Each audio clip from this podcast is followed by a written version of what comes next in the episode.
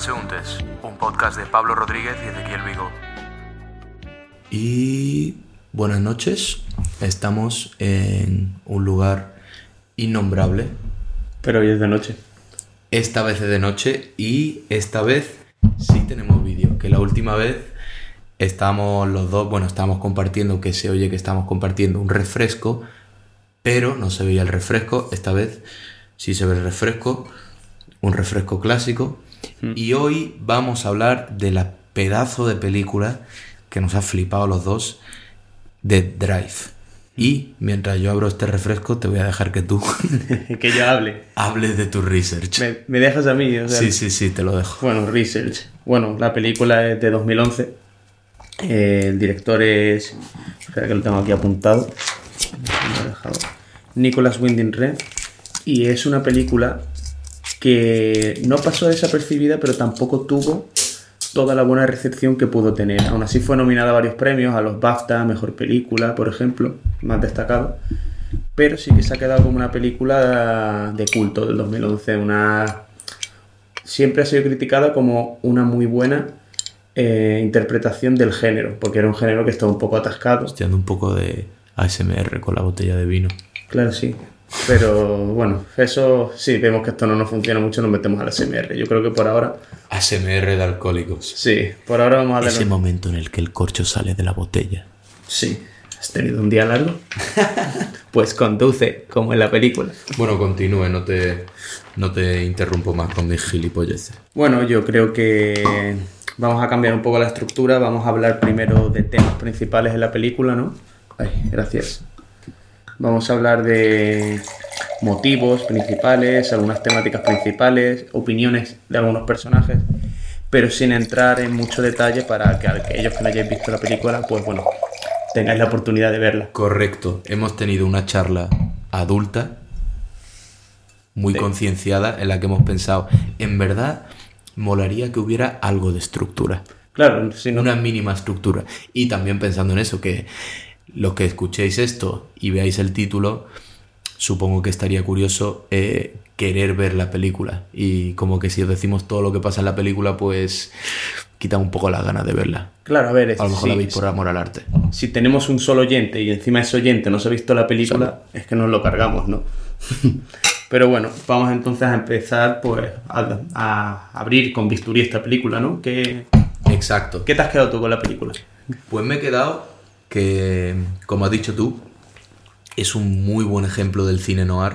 Sobre todo, lo mejor que hace esta película, que lo estaba hablando desde el principio, es que la fotografía de esta película es impresionante.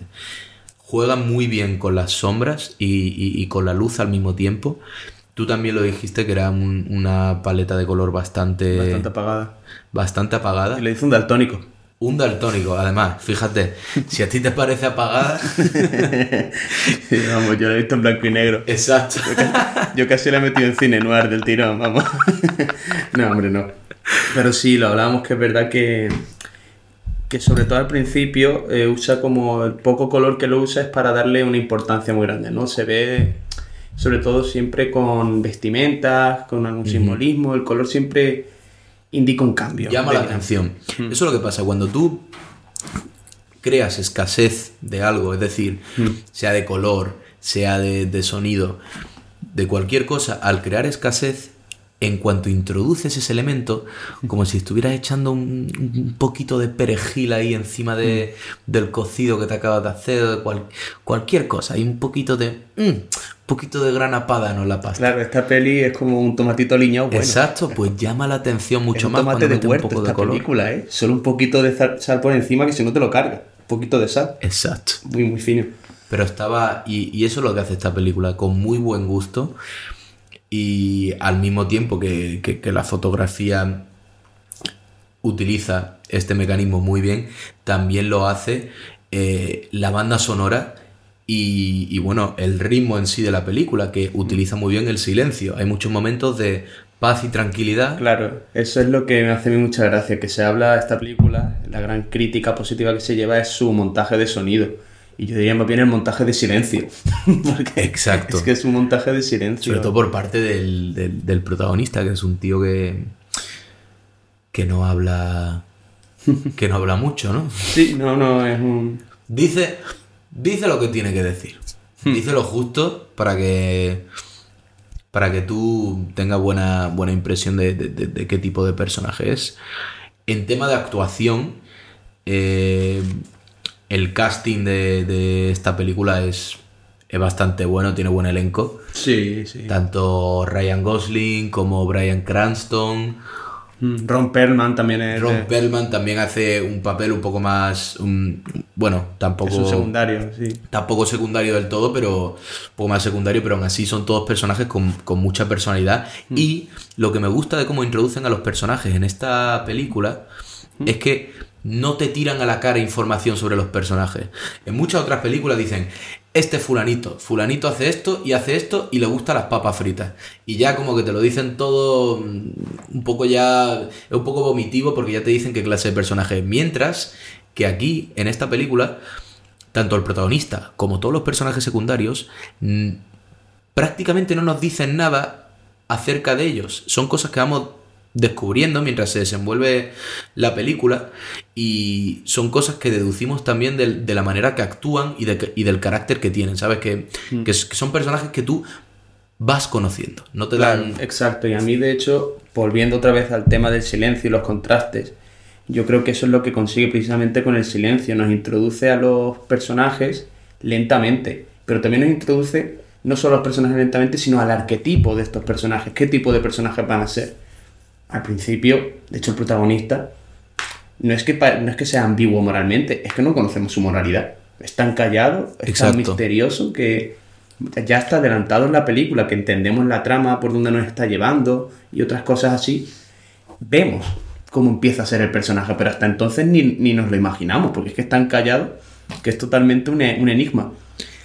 Pero eso es lo curioso, que es un personaje misterioso, ¿vale? Que no dice mucho, un personaje bastante solitario, pero al mismo tiempo, con lo poco que dice y lo poco que hace, llevándolo a un extremo bastante minimalista, por decirlo así, la actuación del, del personaje, aún así tiene mucha presencia en cada escena.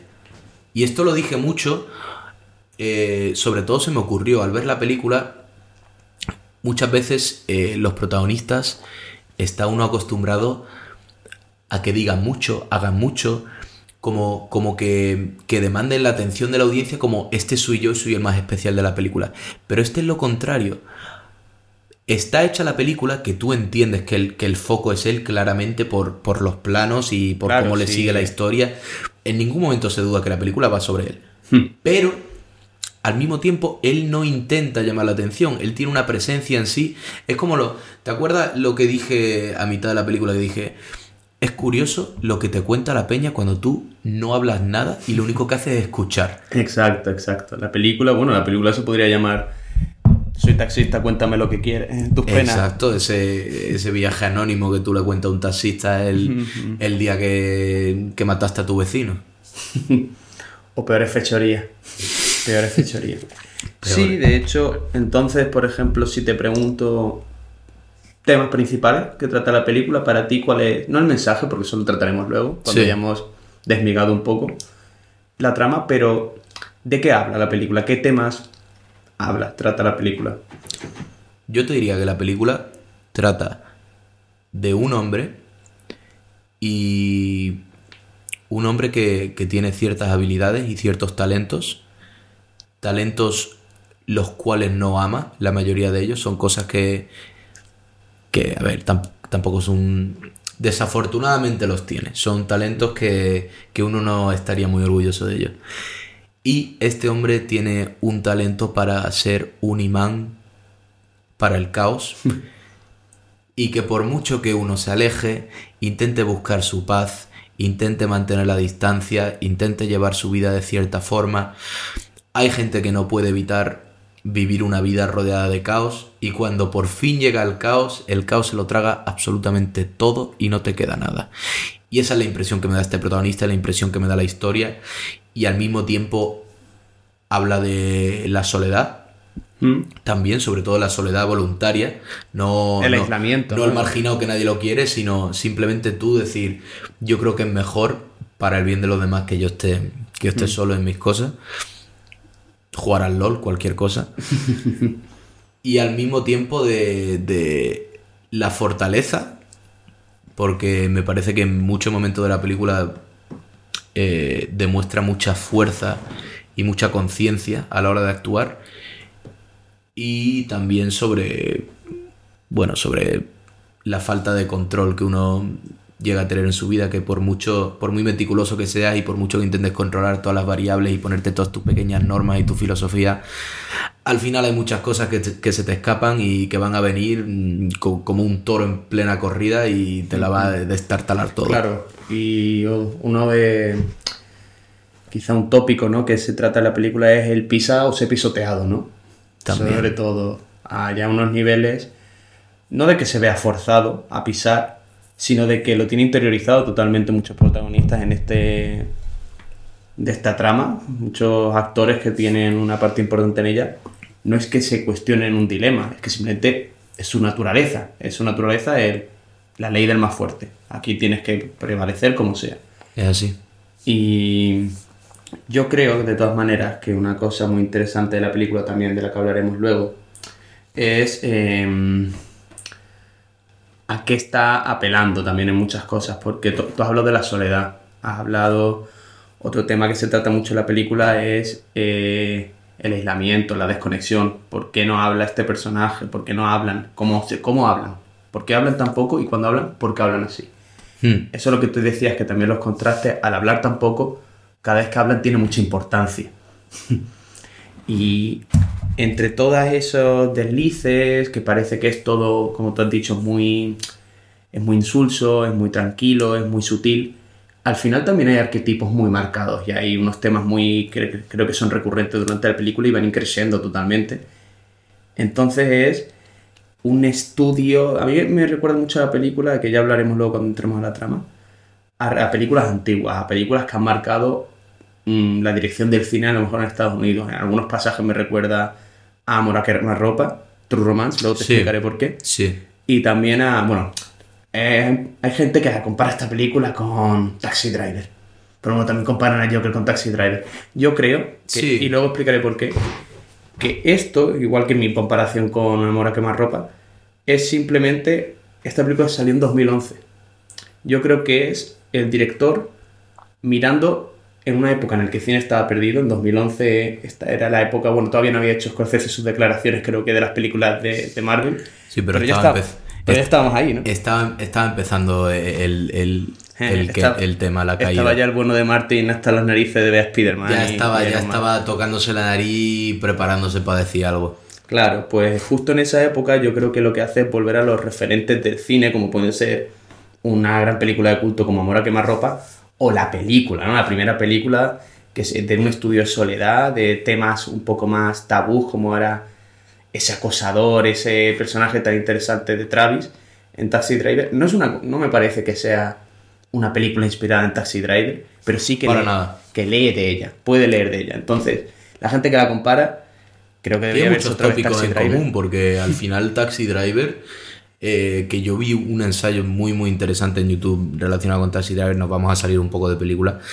pero Taxi Driver al final es una película sobre la masculinidad, Hmm. llevada al punto de la soledad. Y esta es similar porque también va sobre la masculinidad, Hmm. pero llevando la soledad con cordura, Hmm. que es lo que no pasa en Taxi Driver, que la soledad se convierte en odio y mientras que este hombre, su soledad, eh, la lleva como...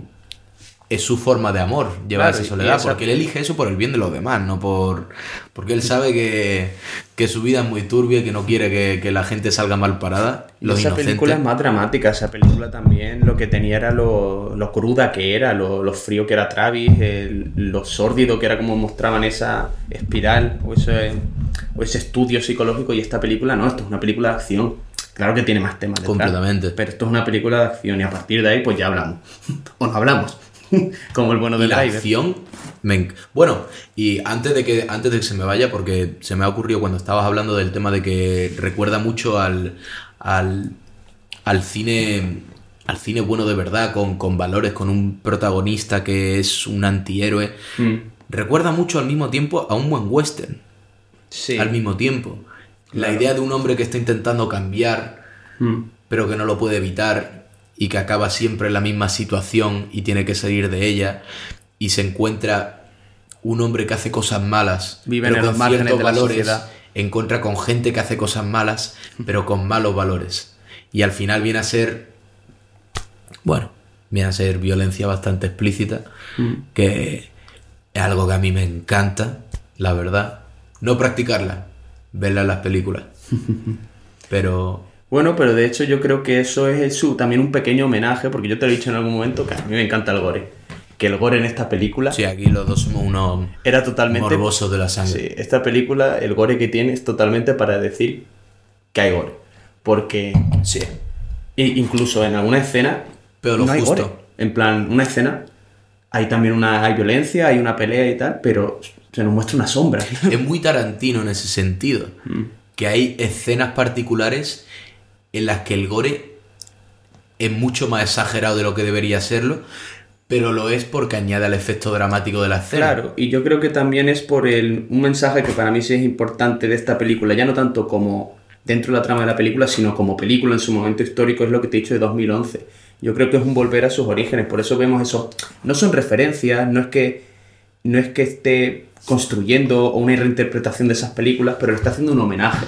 A Tarantino te menciona, luego mencionaré, mencionaremos una cosa. Hace algunos guiños la película. Sí, hace algunos guiños muy sutiles, pero creo que es una película que es buena ambos para alguien que le gusta el cine, ¿no? Que, que tiene este contexto, este bagaje y tal, o simplemente alguien que, que quiere una película de acción buena. También una para buena alguien que película está de acción. entrando en su época sad boy Sí, sí. y de esa época en o la sea, yo he dicho gente con bagaje, pero no me refería a mí, ¿eh? O sea, no me sabía el director, lo he tenido que buscar, ¿no? Aquí no vamos de Sí, pretenciosos. no, aquí ninguno cultura lo justo.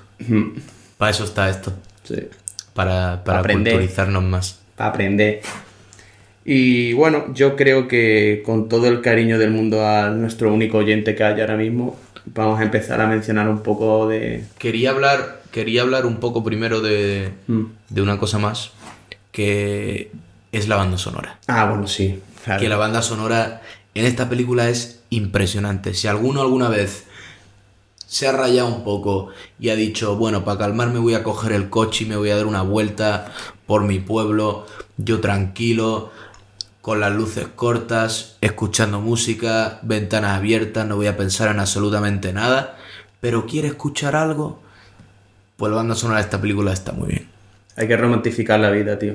Pero no tanto como nuestro colega que dice que se parece a Ryan Gosling, ¿eh? Sí, sí, sí, no. Que, me lo Se ve. parece lo justo. Lo mismo que me parezco yo a George Clooney, bro. Claro, sí. Tú eres clavado. Por, lo, por la de Nespresso que te mete al día. Exacto, bro. De, de- de aquí a aquí. Mm, Sí, tenéis una nariz los dos.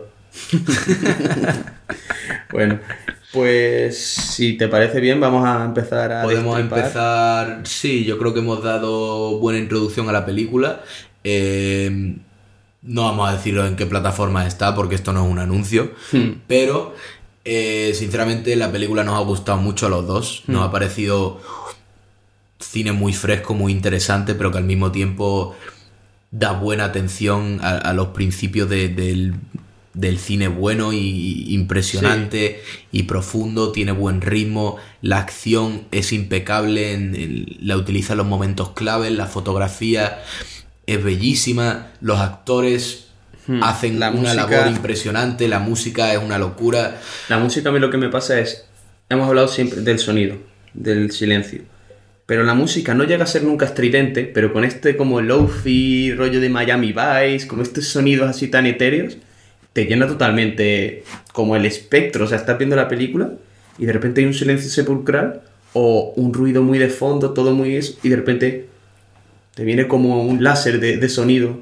Es que igual que la película en su acción y en su trama utiliza muy bien el ritmo de aflojar y de acelerar, la música hace exactamente lo mismo. La música hace lo que debería hacer una buena película y es incrementar el efecto de una escena. Hmm. Porque hay muchas películas que hoy en día intentan buscar ese efecto tarantino de poner una película, una, una Canción que no pegue. una canción medio antigua, que la gente se ha olvidado, que sea bastante sonora, simplemente por tener ese momento de canción guay. Como la gente se va a acordar, ah, aquí justo sonó la de Piña Colada, no sé qué, y fue una escena épica porque esa canción yo la escuché en la radio con mi padre cuando tenía 5 años y no me acordaba. Esta película no hace eso. Esta película usa la- usa las canciones de manera sublime. Es un verdadero porno para los oídos. Si la puedes escuchar con auriculares, mejor. Sí, sí, totalmente. Sería una buena experiencia. Es más, la hemos visto en, en- en una tele que tengo yo, que el sonido es terrible. Parece que alguien ha cagado dentro del altavoz de la tele y luego lo ha sacudido un poco para que se seque. Y he tenido que meter, y, y todo esto por amor al arte, he tenido que coger un altavoz, conectarlo todo. ¿Por qué? Porque sabía que el sonido de esta película iba a ser importante. Hmm. Dicho todo esto, Sí, ¿no, no- podríamos recomendar más la película? Sin destrozarla, pero creo que si quieres verte la película, corta ahora, porque ahora vamos a empezar. Corta ahora porque ahora vamos a diseccionar más lo que viene a ser la película y bueno, la única los únicos comentarios que nos queda hacer la película es nivel trama y para nivel trama lo sentimos mucho, queridos oyentes, los tres que soy. Tenemos que, que hacer un Que poco hacer de spoiler. spoiler, así que bueno, gracias por escuchar, si habéis llegado hasta este punto y ahora Te digo, vamos te a la carne. ¿Cómo empieza la película? Pues empieza que parecía un, puede parecer un poco cliché, pero lo ejecutan bien, en medio de un golpe. En medio de un golpe. Se nos presenta Exacto. nuestro protagonista. Un cold open, un, un cold open, hmm, se sin llama. ningún contexto. Exacto. Y nuestro protagonista, que es conductor, se llama Driver. Muy, muy original. Todo. Pero así me, a, a mí me gustan los personajes esos que no les dan nombre, que no les dan identidad. Claro. Porque un personaje es más que su identidad. Hmm.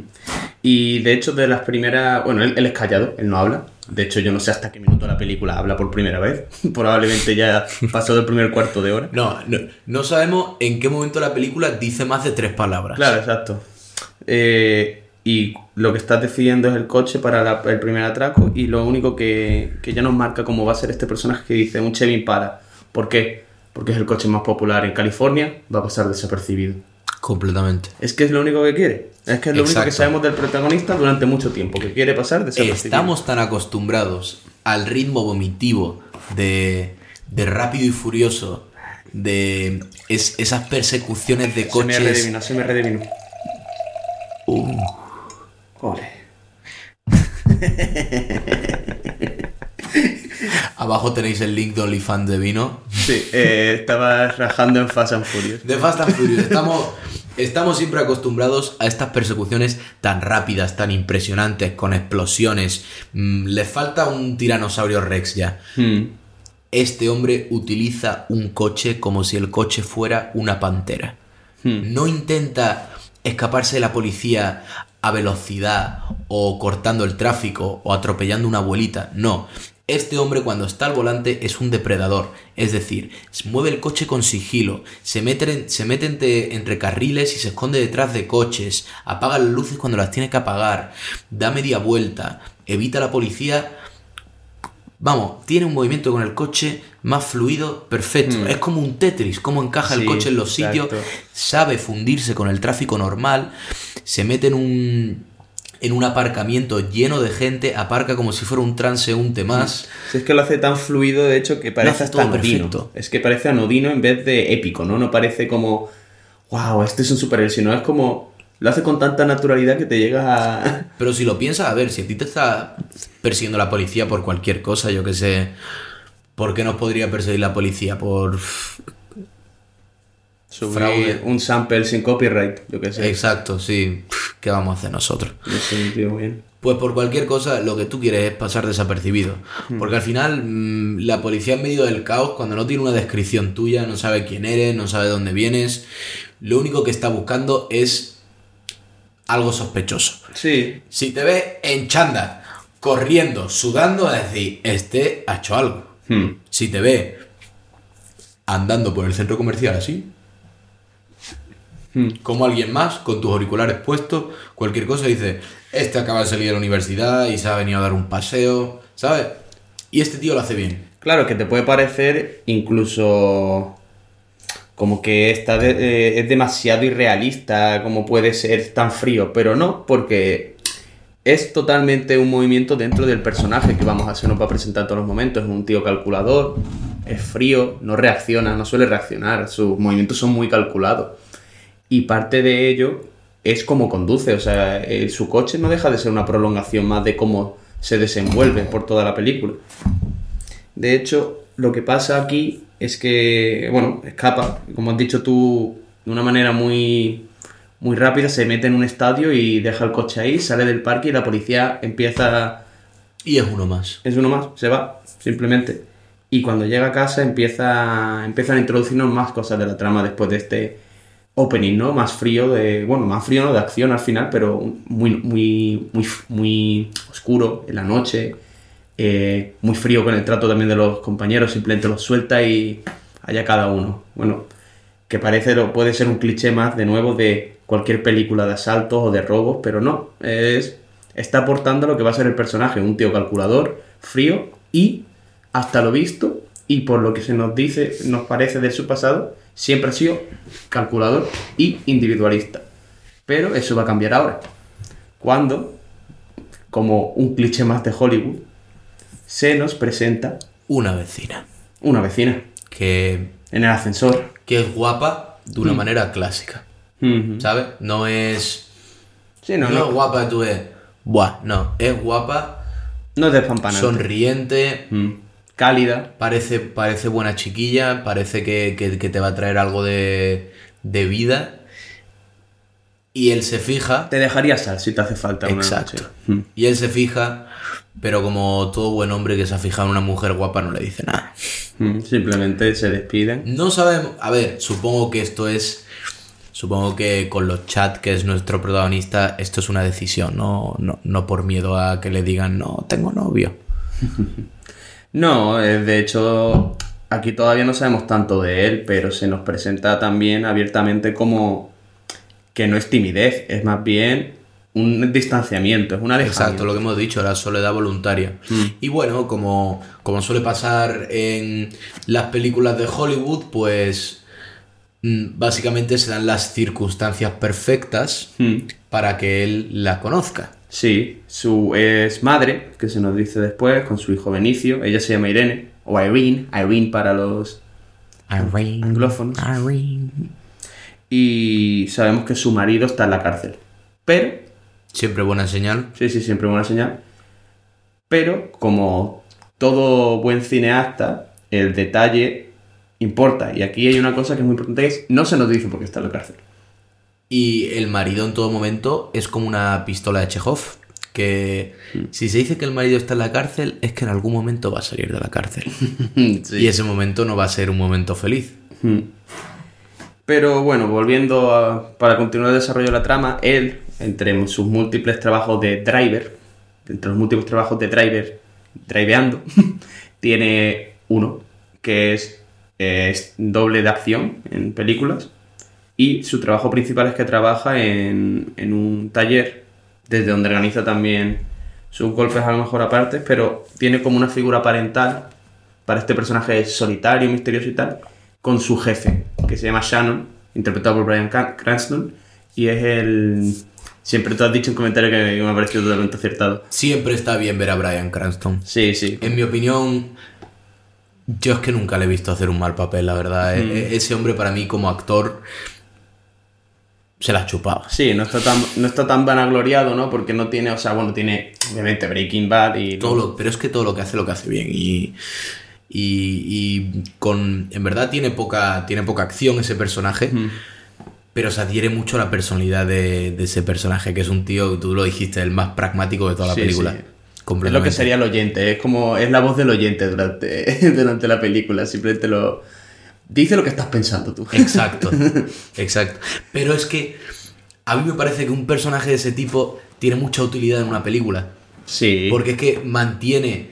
Eh, es como decirle a la audiencia. No te la sabemos, no, te la, sabemos. no te la estamos intentando colar, ¿sabes? Esto es lo que hay. No, no todo el mundo en la película está flipando y, Sí, sí. y están en otro mundo. No, no, no. Hay gente como tú que está pensando lo mismo que tú y dice, a ver, esto está regular. Esto ya demasiado, ¿no? Claro. Y bueno, pues la trama va avanzando en que se van conociendo. El, ella, de repente, un día, se le estropea el coche. Y casualmente, casualmente, El conductor llega a estar ahí cerca. hmm, está, lo llevan justo al taller en el que ella estaba.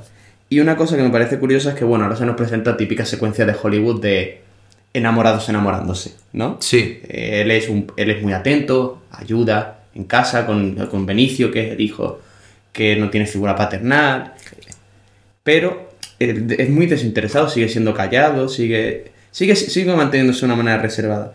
Y lo que me parece curioso justo con este uso del silencio y tan cuidado de la música, es que aquí es la primera canción instrumental, o sea, hay introducciones instrumentales en todas las canciones, ¿no? Como ese sonido etéreo que hemos hablado de la noche, la conducción, pero siempre tiene un estribillo.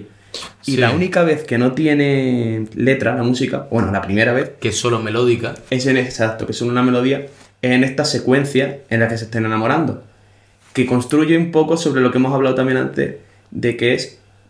Él era silencioso, pero tiene buena química con ella. ¿Por qué? Porque entiende su silencio. Está per- es, a mí me encanta la, El la, romance. la di- la dinámica entre ellos dos me encanta y te voy a decir por qué me encanta. No solo porque sea un cursi, porque no lo soy, sino porque viven en el subtexto, ellos dos. Él no dice una puta mierda y ella con, con, e- con ese puto mudo, pues poco va a hacer, ¿sabes? Poco, poco va a poder decir también.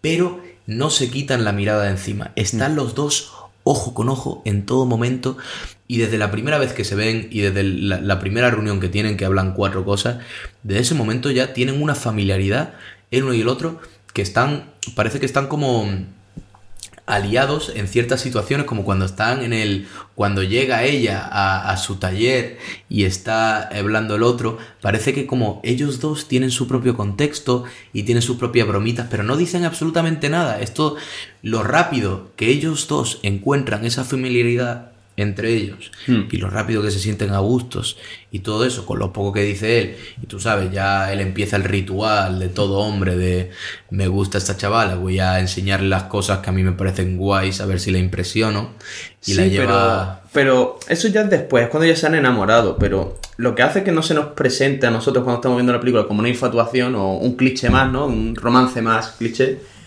es que es real, porque no salen de personaje para enamorarse, que es lo que pasa muchas veces, ¿no? Que es como, venga, volantazo en el guiante, en el guion, estos se tienen que enamorar. Exacto. La primera vez que interactúan, se ve como que ella pregunta, ella pregunta a qué te dedicas, a qué no sé qué, y él es muy, él es, eso, él es como es, Es rozando el borde de, de lo Sí. grosero Sí. prácticamente rozando el binario en tu elección de palabras, o sí o no. Exacto Y, pero aún así, ese no, como que se entienden desde el primer momento. Ella pregunta porque ella quiere control, viene de donde viene, su, él, me imagino que no conocía muy bien lo que hacía su marido antes de entrar en la cárcel, no, no conocía. Él tampoco pregunta, ¿eh? Él, a mí me encanta su reacción a... Sí. Oye, y... No, no, ni siquiera pregunta por el marido, simplemente se queda mirando la foto del marido. Y ella dice, ah, sí, es mi marido que está en la cárcel. Y le dice, ah. Hmm. Y ella cambia de tema, ¿sabes? Pero porque son Lo ellos... hace perfecto. Yo esa me la guardo. Claro, son ellos sin filtros desde el primer momento. Entonces, a pesar de no conocerse, sí que lo que se les presenta del uno al otro es real desde el primer momento. Entonces, poco a poco construyen una fidelidad, que es lo que vemos en esa secuencia posterior de silenciosa, porque no hablan con idioma, no hablan con la boca, hablan con los ojos. En la gran mayoría de la película ellos dos. En efecto. Hmm. Y una cosa que me ha gustado, que no sé si a lo mejor estoy yo interpretando mucho de aquí, pero es cuando uno de los, el capo de los malos principales y tal, cuando está hablando, presentándose a nuestro protagonista, le habla de su vida anterior y le dice que él era productor de cine. Yo creo que aquí lo ha aprovechado para meter como una rajada del cine en general, dice. Sí, bueno, Sí. yo hacía películas antes y tal, mierda europea de esa y tal, decían que era mierda sofisticada europea, no sé qué tal, yo creo que era una puta mierda. Experimental. Contemporáneo. Que eso es lo que te digo, no es, un- no es ni mucho menos un tema principal de la película, pero sí que me parece interesante como esos quiñitos al pasado, eso, ese, ese, ese amor por el cine, ¿no? Por lo que es la historia del cine. De... oye, esta película al final son muchos clichés, pero vamos a hacerla un poquito única. No va a ser una película de acción, chico, chico raro, chica que necesita que le ayude. A pesar de que tenemos esos arquetipos, tenemos a tenemos al, al personaje aprendiz, huérfano, como suelto, que es él. Y tenemos a su maestro, que podría ser su figura paternal, que sería Shannon, el, el que, que regenta el, el taller. Pero no es una figura paternal dorada. Claro, no, no, no. Tiene su. su él, él es. ¿Sabes a, a quién me recuerda? A veces como habla. A. El. ¿Cómo se llama? Al proseneta de Taxi Driver. Que era un Sí. poco como. No, pero con esto podemos sacar un poco de dinerillo, no sé qué. ¿Sabes? Que tiene sus intereses. eh, es un tío tampoco con, con muchísimos valores. Pero dentro de lo que cabe, con él se porta bien y con él hace las cosas bien. Y lo decimos, lo decimos también al principio, que parece que habla todo lo que él no. Sí, Porque no se calla. el tío no se calla, la verdad. Pero necesita a alguien así, ¿sabes? Necesitaba un intérprete ese hombre. Entonces, la trama ahora mismo está en que este señor que antes era productor de cine ha llegado, ha llegado y que es socio, bueno, socio, tiene algunos negocios con el dueño del taller. Le dice, oye, tu chico es bueno. Tal, no empiezan a hablar y el dueño del taller le ofrece, Shannon, le ofrece decir, oye, este chico es muy bueno, vamos a meterlo en unas competiciones de coche que tenemos mucho dinero que ganar, es increíble, no sé qué. Y poco a poco, bueno, pues se va metiendo ahí en, esta, en el submundo de esta gente que no son una buena juntera, como diría mi madre. Pero justo aquí también se nos va a entrelazar que mientras él se va metiendo en el mundillo, va a llegar tu querido, lo que tú ya has dicho, va a llegar este señor saliendo de la cárcel. Exacto. El padre, el padre de Benicio, Exacto. que viene a por su mujer es el opuesto polar de él, que es justo lo que yo pensaba que iba a ser. Un tío completamente opuesto a él. Donde él es fuerte, el padre es. el, el marido es débil. Hmm. Donde él es reservado, el marido habla demasiado. Donde él es cuidadoso, el marido es un desgraciado que lo hace todo mal. Y donde él es altivo, el marido es un impresentable. Y a mí hay una cosa que al menos a mí me gusta mucho, es que creo que esto es un punto de inflexión. A ver, obviamente, ¿no? Es un- empuja mucho la trama el hecho de que vuelva este, este protagonista importante, ¿no? Pero lo que me gusta es como que cambia la dinámica de ambos, de, de Driver y de Irene. Irene a partir de este momento se vuelve más callada. Ya, o sea, porque está cohibida, ya no sabe qué hacer, se está enamorando, pero ha vuelto el padre de su hijo. Y, y sus, sus sentimientos son clarísimos, se lo vemos en su cara, está enamorada Está completamente enamorada de él. pero es madre.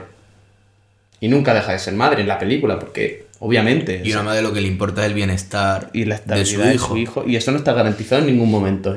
Ahí. Es una inestabilidad total. Está este señor que ha estado cuidando de tu hijo y te estás enamorando, viviendo en la, en la- literalmente en la casa de enfrente, y de repente llega tu, tu marido a la cárcel. Es, es increíblemente incómodo. Pero también se nos muestra aquí ya otra cosa de... Bueno, ha- había dudas, ¿no? Pero ya poco a poco vamos viendo que, que Driver no es tímido ni, ni que tenga un problema de conectar con la gente de, por incapacidad, sino que realmente está aislado. Suda, suda de la gente completamente. sí, no sabemos por qué, no sabemos su pasado. Pero yo creo que por ciertos puntos de la película tiene que tener una buena razón y yo creo que le ha pasado a alguien, y esto lo dije, alguien que está meticuloso Hmm.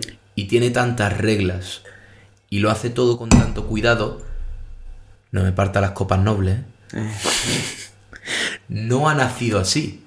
Cualquier hombre que tenga unas reglas tan estrictas en su vida, esas reglas han nacido porque algo su pasado le ha enseñado que sin esas reglas no va a vivir Viene de una necesidad. del todo bien. Sí, pero aún así a mí me gusta mucho su.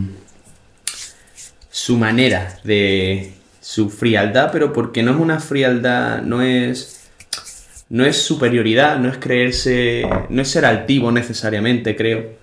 Es como. que todo le resbala, pero para bien. En plan de, oye, vamos a. Es como siempre está pensando en. En, la per- en lo que, en lo que es más importante. No está pensando. No se va a dejar llevar por un momento. O al menos eso nos parece al principio. Que siempre está pensando en, en seguir adelante. Y cuando vuelve de la cárcel esa escena en la que se encuentra, eh, montan una fiesta, ¿no? Para, de bienvenida. Y a él se le ve en contraste solo en su casa. Con sus hobbies. Y sale en un momento de la noche a dar un paseo y se encuentra justo en, en el hall a, a Irene, que está como tomándose un respiro de eso. y de repente sale el padre con Benicio, que es el niño. Y hay un momento de confrontación, ¿no? Pelea de gallos. Hay dos gallos en el corral de repente. Sí, pero es que Es que no hay pelea. él, él no está compitiendo. No, en ningún él no momento. se siente ni amenazado. Él está así. Mm. Mm. Él está, ¿Qué? ¿Has estado. Has estado. Has ayudando estado a mi hablando mujer, con ¿no? mi mujer, ¿no? Sí, sí, sí. Hablando mucho con mi Eh, Él le mujer. tendría que haber contestado. Pues sí, le he ayudado. con lo que tú no podías. Sí. Además, como que se presenta incluso. Aquí todavía no se sabe, pero no muestra muchos sentimientos. No parece incluso un poco, puede ser hasta sociópata este personaje. Un poco. un poquito. Pero. Luego resulta que sí que siente. Sí. Lo que pasa que como todo buen hombre que lo ha pasado mal, ha desarrollado un talento para suprimir absolutamente todos sus sentimientos. No suprimirlos, sino esconderlos. Porque lo sigue sintiendo, pero Claro, o sea, ya es. Es una ataraxia, o sea, no es estoicismo, es ataraxia total. Es como una Exacto. insensibilidad de. ahí los dos. Ahí la ha dado, ¿eh? Qué la faltaba ahí, ¿eh? Vaya palabreja. ¡Oh! Palabreta de la palabra. RAE, ¿eh? Para todos los niños. Pues poco a poco eh, se nos va de. eh, al final. No sé, yo todavía no he entendido por qué. Este tío es muy raro, ¿eh? Y de repente se, ya no solo ha cuidado del hijo y de la mujer, que ahora va a cuidar del padre que sale de la cárcel también. El tío tiene un complejo de, de María Teresa Calcuta, es que vamos, es que. Pero es que al, al mismo tiempo, yo creo que ser una persona derecha y, y- y virtuosa a, a cierto tiempo, a, a- a cierta vez, y al mismo tiempo ser tan noble, porque al final es un tío noble y ha empezado a preocuparse por, Sí.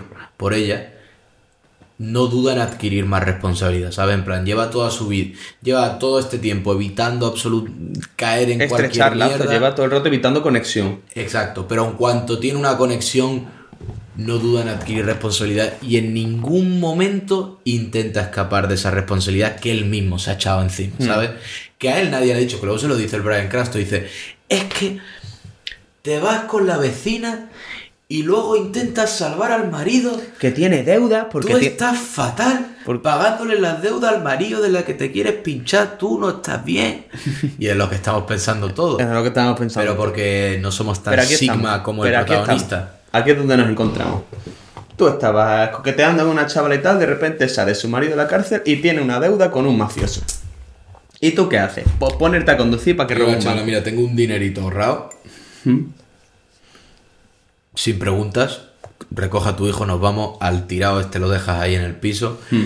y, y vivimos bien, tranquilos. Y no nos encuentra porque es un tío si no se podrá pagar los vuelos. Y estamos ahí tranquilitos. Y ya está. Y aquí no es donde nada. ya el balance, la balanza de, lo- de los movimientos calculados, de ser precavido, de ser cauto, empiezan a perder su, su fuerza y empieza a entrar ya más la brutalidad y el caos. Que Exacto. Y él empieza a utilizar otras herramientas que tenía suprimidas y las cuales se le nota que le afectan. Es como. Es como que le salen grietas. ¿sabes? El tener que utilizar su agresión, su violencia y cosas así, le van. Le van aflorando emociones que. Bueno, vemos que se nota que no está muy que contento de salen volver las a tener. emociones. Las sigue controlando perfectamente la gran mayoría de Completamente. pero ya no las ya no las puedo ocultar tanto. Vemos la primera sugerencia de que este hombre tiene un talento a la violencia cuando está en el bar y se le acerca un ex compañero de trabajo, es decir, alguien a, a quien recogió de un golpe o cualquier cosa y se pone a, a decirle, ah, tío, tú fuiste el que me trajo del golpe de Palm Springs, no sé qué, cuánto tiempo, hermano. No, no, no. A ver si nos juntamos un día para A ver maleantear. si nos juntamos unas cachimbitas, primo. Y al momento se le vuelve y dice, como no te calles te voy a partir la boca. Así, claro. Y en cuanto dice eso, y No, dice no, eso pero tan calmado, creo que es la primera vez en la película que habla más de tres palabras. O sea, lo coge de, lo mira. y lo dice con cara de enfado, pero lo dice calmado. No le tengáis miedo al que se hace el enfadado y se hace el loco, porque se está haciendo el loco para que os penséis que está loco, pero en verdad no está loco, en verdad es un rayado. Tener miedo del tío que os dice que va a partir la cara con la cara así. Hmm, Sí, ese no está Porque muy ese te la va a partir de verdad. Sí, sí, no creo que, que esté muy bien. Bueno, pues así están y la situación es que este señor, desde que ha salido de la cárcel, está trabajando para el uno de sus antiguos jefes y cada vez que vuelve, en vez de bajarle la deuda, se la sube. Cada vez tiene más deudas, cada vez es un círculo vicioso, quiere proteger a su suelen familia. ser las deudas. ¿Qué? Como suelen ser las deudas. Bueno, sí, y más con un mafioso. O sea, si los bancos no tienen mucha El permisividad. banco los puede ignorar más, ¿sabes? Sí, el el banco al final- lleno. Hasta que no te quiten la casa. Pero él, con su interminable sentido de la ética y la moralidad, va a ayudar a su... Es que no sé ni qué sería, es que no tiene ninguna relación A su, política. a su compañero de, ¿De mujer? De mujer. su colega de mujer. A su triángulo amoroso, a su Exacto. vértice de triángulo amoroso. Mira, somos parte de esta dinámica, yo te ayudo a ti, tú me ayudas. Yo os lo dije, dije, en cuanto a este hombre le haga el favor a este, es un subtexto de, básicamente, yo me puedo follar a tu mujer Hmm. y por haberte hecho este favor tú no puedes hacer absolutamente nada porque te salvo la vida y eres un tieso y eres un cobarde y además desde el primer momento establecen esa dinámica de... Bueno, sí, es la, de- es la primera confrontación en de el te, hall hemos te dicho. voy- te voy a arreglar las cosas, chaval. Que tú ahora mismo estás muy Y alterado. se las arregla. Va con el mafioso, deciden hacer el golpe, Mm. él va a ser el conductor. El mafioso desde el primer momento se nota que es... Además, es curioso que el mafioso le diga, parece difícil de trabajar contigo. Cuando el mafioso es el ejemplo de probablemente el tío con el que menos querría trabajar el Sí, protagonista. es que es Un el estereotipo de mafioso mal, de mafioso chándal, se, se escribe algo en la mano y se lo enseña. Un desgraciado. Yo lo dije, en el crimen no te pilla, si tú eres inteligente y haces las cosas bien, no te pillan por, por, por ti. Te pillan por los desgraciados con los que tienes que trabajar en el crimen. Porque es que al final el crimen no es una universidad colegio, de tío. prestigio. Yo hablaba en clase, yo de puta madre en clase siempre. Pero me te pillaban pillan por los el desgraciados mis desgraciado. coleguillos.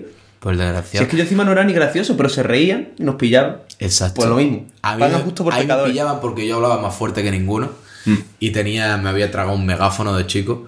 Y claro, eh, fulanito decía dos tonterías y no le escuchaban, pero mm, yo decía cuatro, Mm. yo decía media tontería y lo vociferaba.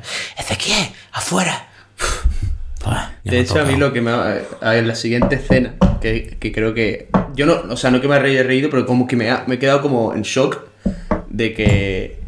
Bueno, porque es muy fría, que simplemente pues van a hacer el, el robo y estás tú en la cabeza como... Pues esto que está pasando aquí, ¿qué es? O sea, este triángulo amoroso aquí, este tío que... que, que está claro que no se va a entrometer, pero ¿por qué están así tan... ¿Por qué se ha metido en familia? ¿Por qué se ha metido en familia básicamente con este... Exacto. No, no, no te estás explicando. No te metas en familia si no las tienes. Te estás metiendo, tú estás ahí que no estás entendiendo nada y de repente sale del banco y sale porque esto, this is America. This is Exacto. America. America. Land of the free. Es el GTA en la vida real. Sí. Y la gente de las tiendas tiene recortadas bajo el. Así que en cuanto baja la guardia, nuestro querido, querido expresidiario se lleva un, un, Un cartucho tirito, un tirito. en el cuello. Y claro, ah, a lo mejor lo puedo salvar, no sé qué. Pero luego está claro que lo rematan bien rematado.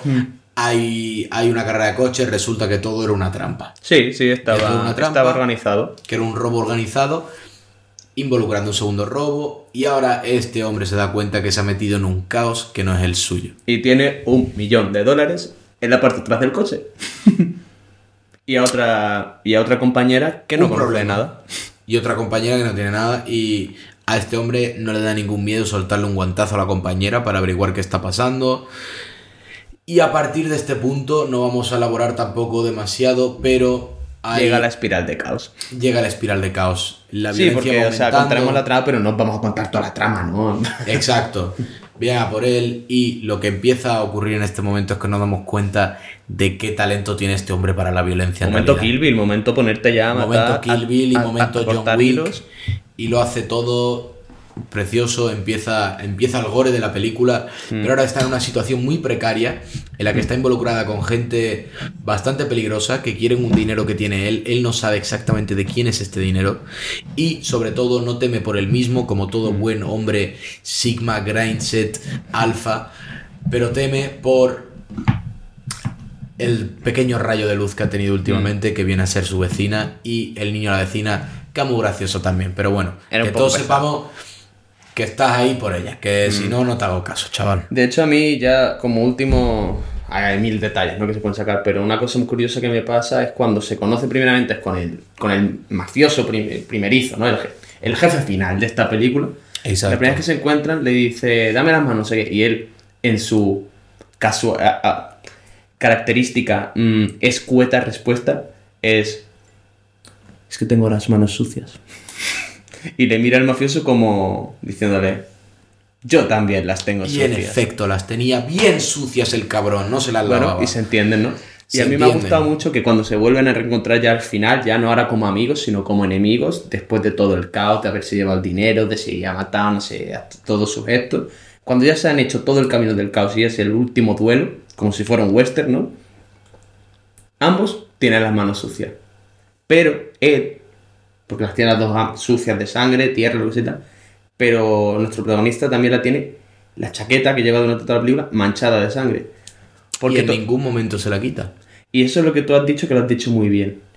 Él, hay un momento que es cuando se da cuenta de que para salvar a Benicio y a Irene, tiene que arrasar con todo, tiene que, no, no puede seguir escondiendo esa naturaleza suya que tiene reprimida, que empieza a sacar a partir de cuando le intentan matar, ¿no? Y saca la escopeta después del robo ese falso. Ya empieza ahí, a partir de ahí, es que no piensa, es simplemente automático, es instinto de supervivencia. Pero eh, sabe que tiene que, que abrazar ese lado suyo. Sabe que en caos, el que más gana, en la selva, el que más gana es el fuerte. Y él no quería estar en la selva. Toda la película se la pasa huyendo de la selva, no quiere estar en la selva. Pero en la selva, si, si yo estoy en la que selva, él soy es el fuerte. más fuerte de la selva en Exacto. realidad. Y eso es un momento, lo que a mí me encanta, es que él, para mí, desde un primer momento, está por encima de todos estos mafiosos eh, y peces gordos, por decirlo así, porque es una vida en la que él podría tener un éxito tremendo, pero huye de ella, porque no le gusta ese lado violento que, que ataca su, su nobilidad y, y- y que ataca sus valores, básicamente. Entonces él tiene un poder, él tiene un- un- una posición de poder, Hmm. de estatus, que niega, que, que evita, que lucha contra ella.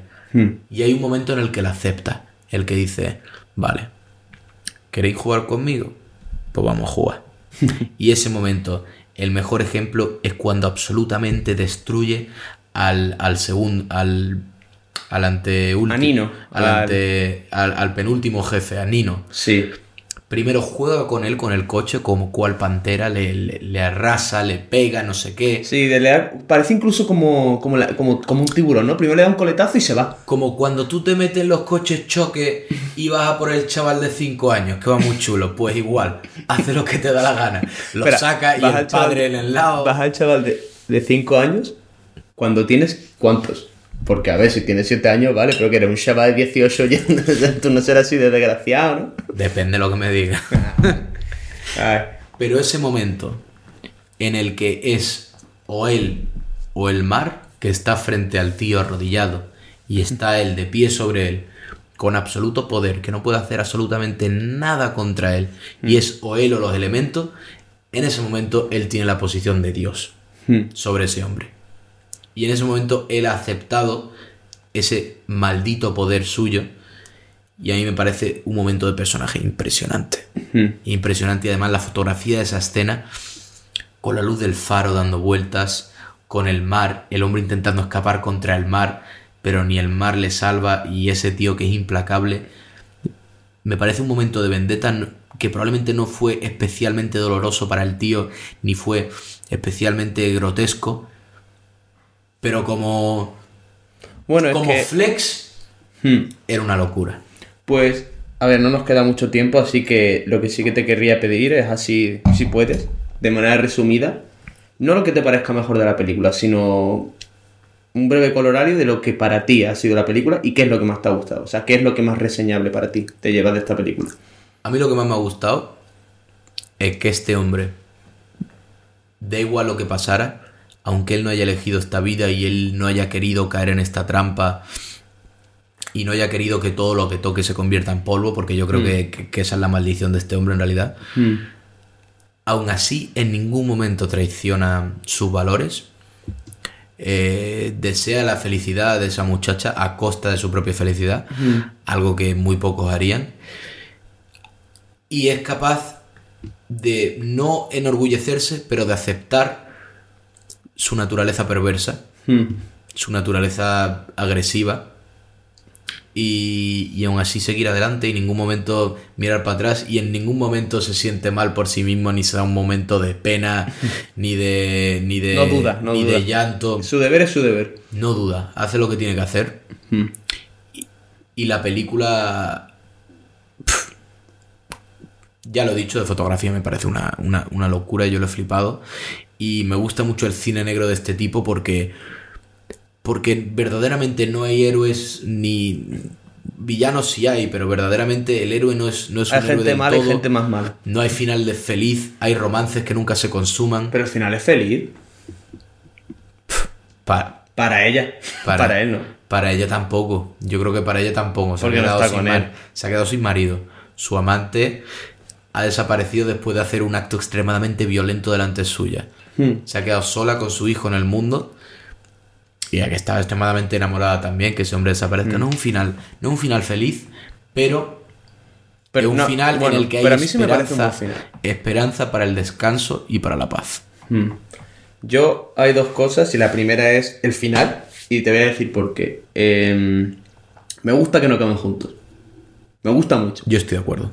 Eh, él, hay una escena muy, porque es muy significativa, porque es el único momento explícito de amor entre ellos, cuando se besan en, la, en el ascensor para matar a literalmente uno de los lacayos de, la mafia. O sea, todavía ni siquiera los importantes. Pero en ese momento, él ha conseguido por fin transmitirle ese sentimiento, por fin se han besado, por fin, por fin es- hay un vínculo ya explícito ahí, ¿no? Entre ellos. Pero tiene que protegerla, esa es su función durante la película, es protegerla.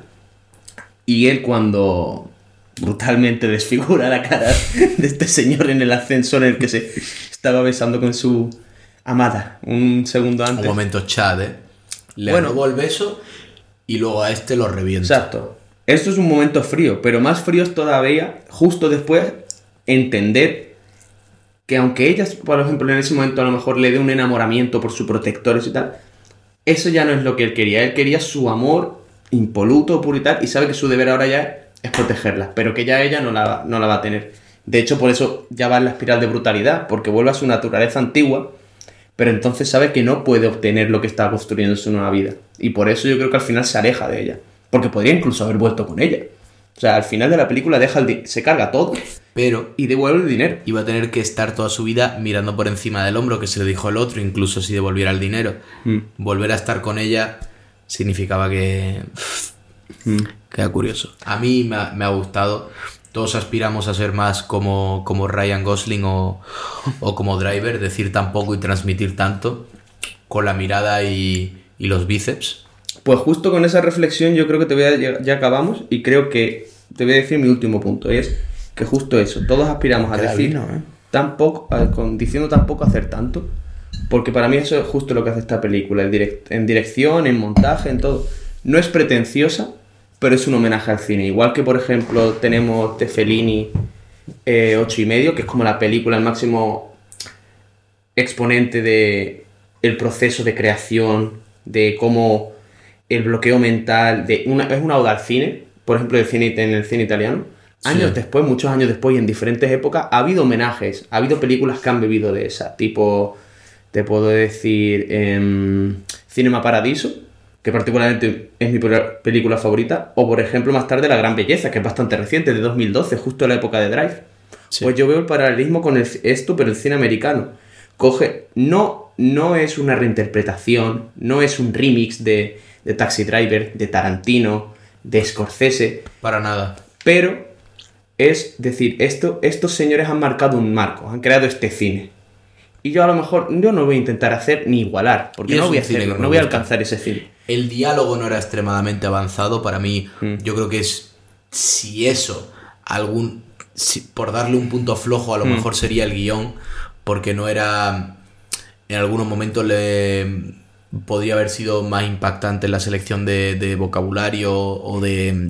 Pero sería fuera de, momentos, personaje entonces. Pero, Perdería coherencia. Pero, pero, pero por sacarle una falta. Por sacarle una falta porque algo hay que sacarle. Vamos a acabar en una falta. Me gusta. Acabamos pe- en lo negativo. Ninguna película es perfecta. Pero igual que tú has dicho, se inspira en los grandes momentos del cine. Incluso si, incluso si te, si te, si te ves Kurosawa, Los Siete Samuráis, el samurái líder, un tío que, incluso motivado por el dinero, acepta una responsabilidad y mucho más por proteger a gente a la que No en importa. realidad no le debe nada. Por amor al arte. Hmm. Y, y eso es lo bonito de ser un hombre de acción, de ser Ryan Gosling, de ser un conductor y de la película Driver. Y del cine. Es contar historias que ya han sido contadas, pero De presentarlas con otra- personajes los cuales nos gustaría ser un ápice de lo nobles y lo buenos que son. Y también tener una chaqueta bomber igual de guay y que Y se se nos tan ve- guapos, eh, que Ryan Gosling. y que se nos vea guay con un pinchito así, con, con un ¿cómo se- con un palillo. Un palillo en los dientes. con un palillo Un y, con, y con una chaqueta bomber y unos guantecitos de cuero y no parecer un pervertido. Hmm. Pero bueno, hasta aquí hemos llegado. Eh, ¡buah! justo la hora. Justo una hora, sí, bueno. Episodio está A largo. mí me ha encantado la película. A mí también, está muy bien. No, no la recordaba porque la vi en 2011 probablemente cuando salió. Que todavía era un Mikaku. y la No verdad es eras el hombre que eras, que eras hoy de principios y valores. Y bueno, eh, no la podríamos recomendar más. Eh, esperemos que sigamos viendo cine de este calibre, porque la verdad que los dos nos hemos ido muy contentos. Y no es solo por el vino, que es un campo viejo, pero que no os mientan. El vino barato y el vino caro te hacen lo mismo. Y hacen que las conversaciones Sí, fluyan es como el cine. Da igual que bueno o malo, lo importante es consumirlo. Exacto. Pues bueno, eh, aquí gente os decimos que ya tenemos Instagram, que es igual que el título del podcast, es todo junto, Cinéfilos Transeúntes, y iremos soltando las demás redes sociales también en Spotify mientras vamos siguiendo. Eh, si os apetece y queréis saber más, si queréis tener algún aviso de cuándo vamos a subir, cosas así, eh, dadle al follow y si por cualquier razón bajo el cielo quisierais comunicaros con nosotros, también podéis hacerlo por, por nuestro Instagram, ya que estaremos atentos y recomendaciones de cine siempre somos siempre son bienvenidas. Y pronto tendréis en Spotify también los links a nuestros otros canales sociales. Exacto. Bueno, aquí lo dejamos, chavales. Hasta la Y semana que viene. Ved buen cine, cabrones, O malo, pero vedlo. pero vedlo. Y, Y no de de la semana. No solo de Marvel. Buenas noches.